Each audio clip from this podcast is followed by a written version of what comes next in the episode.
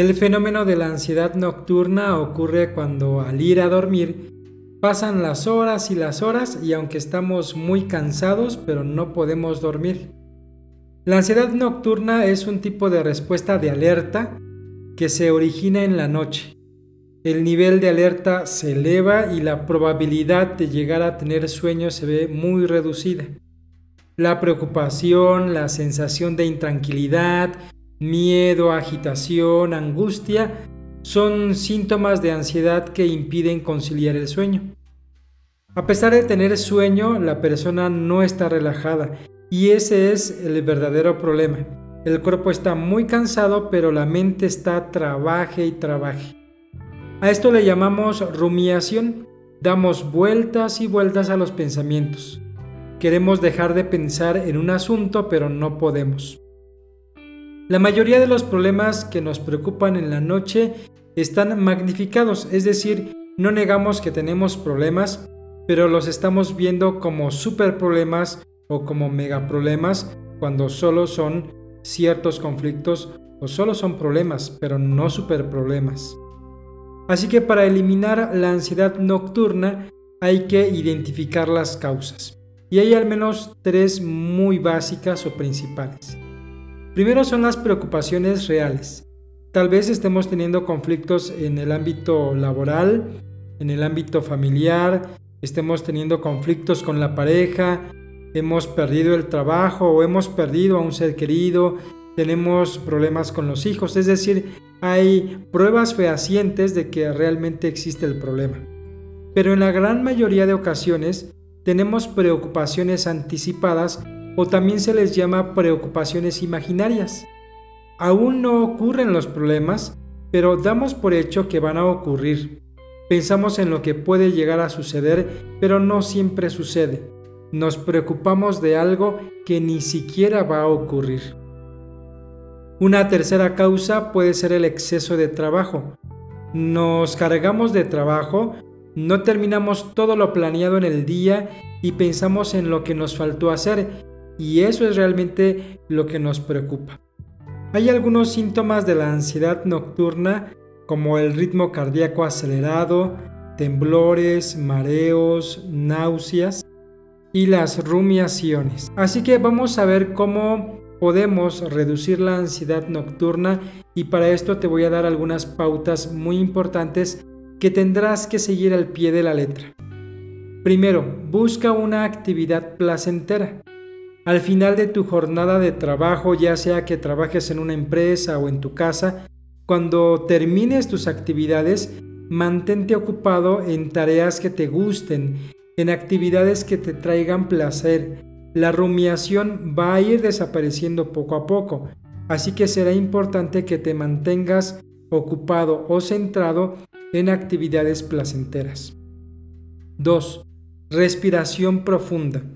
Si cuando vamos a dormir pasan 20 minutos y observamos que no dormimos y la rumiación se hace presente, sal de la cama de inmediato. No tiene sentido que estés allí. Siéntate, haz respiraciones profundas, concéntrate en tu respiración, en cómo entra el oxígeno por tus pulmones, siente tu abdomen, siente el aire que estás respirando. Esto te relajará tu nivel de activación bajará y entonces ahora sí será el momento de volver a la cama. 3. Identifica el momento exacto en que te da sueño. Hay personas que dicen, es que a mí no me da sueño, pero eso es falso. Sí nos da sueño, pero no identificamos el momento. ¿Y por qué no identificamos el momento exacto? Bueno, porque estamos platicando, porque estamos en el celular, estamos en la computadora o seguimos trabajando. Cuando bostezamos, será el momento de ir a dormir. 4. Utiliza rutinas antes de dormir. Puede ser una infusión relajante, una música agradable, leer, y la mente va a ir asociando esas tareas hacia un estado de desactivación para iniciar el sueño. Así que estas rutinas te van a ayudar a preparar, preparar tu cuerpo, preparar tu mente para irte a dormir. 5. Ponte un horario fijo de sueño. Es importante ir a dormir todos los días a la misma hora. Y repito nuevamente, a la misma hora. Se activan así los ritmos circadianos y así conseguimos un sueño de calidad. 6. Cena ligera. Las comidas pesadas dificultan el sueño, así que una cena ligera y dos horas antes de dormir o incluso tres horas antes como máximo favorece un sueño muy reparador. 7. Deporte equilibrado por la mañana o por la tarde. La práctica del deporte en horario matinal o a primeras horas de la tarde favorece el sueño. A la inversa, practicar ejercicio físico por la noche o sobreentrenar favorece el insomnio y la ansiedad, así que si estás habituado o habituada a hacer ejercicio de noche, esto no te va a ayudar en nada. 8 tomar estimulantes o bebidas energetizantes o comidas energetizantes, alimentos de este tipo, pues tampoco te va a ayudar porque la activación será mucha, el relajamiento será poco y al momento de dormir tendrás serias dificultades. 9. Desconectarse de la tecnología. Utilizar aparatos tecnológicos media hora antes de acostarse perjudica el sueño y esto por el sistema de iluminación que los dispositivos usan. Lo más adecuado es la lectura de un libro antes de acostarse, con una luz muy tenue. A partir de este momento, celulares no, celulares nada. 10. Utiliza el dormitorio solamente para dormir. Evita llevar un ordenador, material de trabajo o evita llevar la televisión al dormitorio. El que evites todo esto favorecerá el sueño de calidad.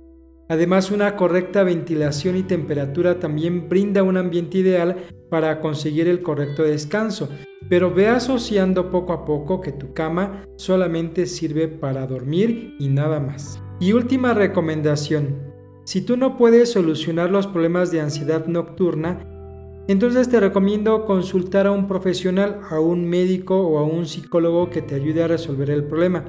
Pero pon en práctica todos estos tips que en realidad te van a favorecer a conciliar el sueño. Debes de conocerte a ti mismo primero, debes de conocer las causas del por qué no estás durmiendo bien, debes de reconocer los problemas que estás afrontando y ver si puedes o no puedes solucionarlo. Es decir, gran parte del problema no está en la parte fisiológica, sino en los pensamientos que estamos presentando. Pero te recomiendo entonces que si no puedes con esto, consultes con un psicólogo o con un médico, ve con un profesional, pero intenta estos tips que en realidad te van a ayudar bastante, te lo puedo asegurar. Mi nombre es Israel, nos vemos en un próximo episodio.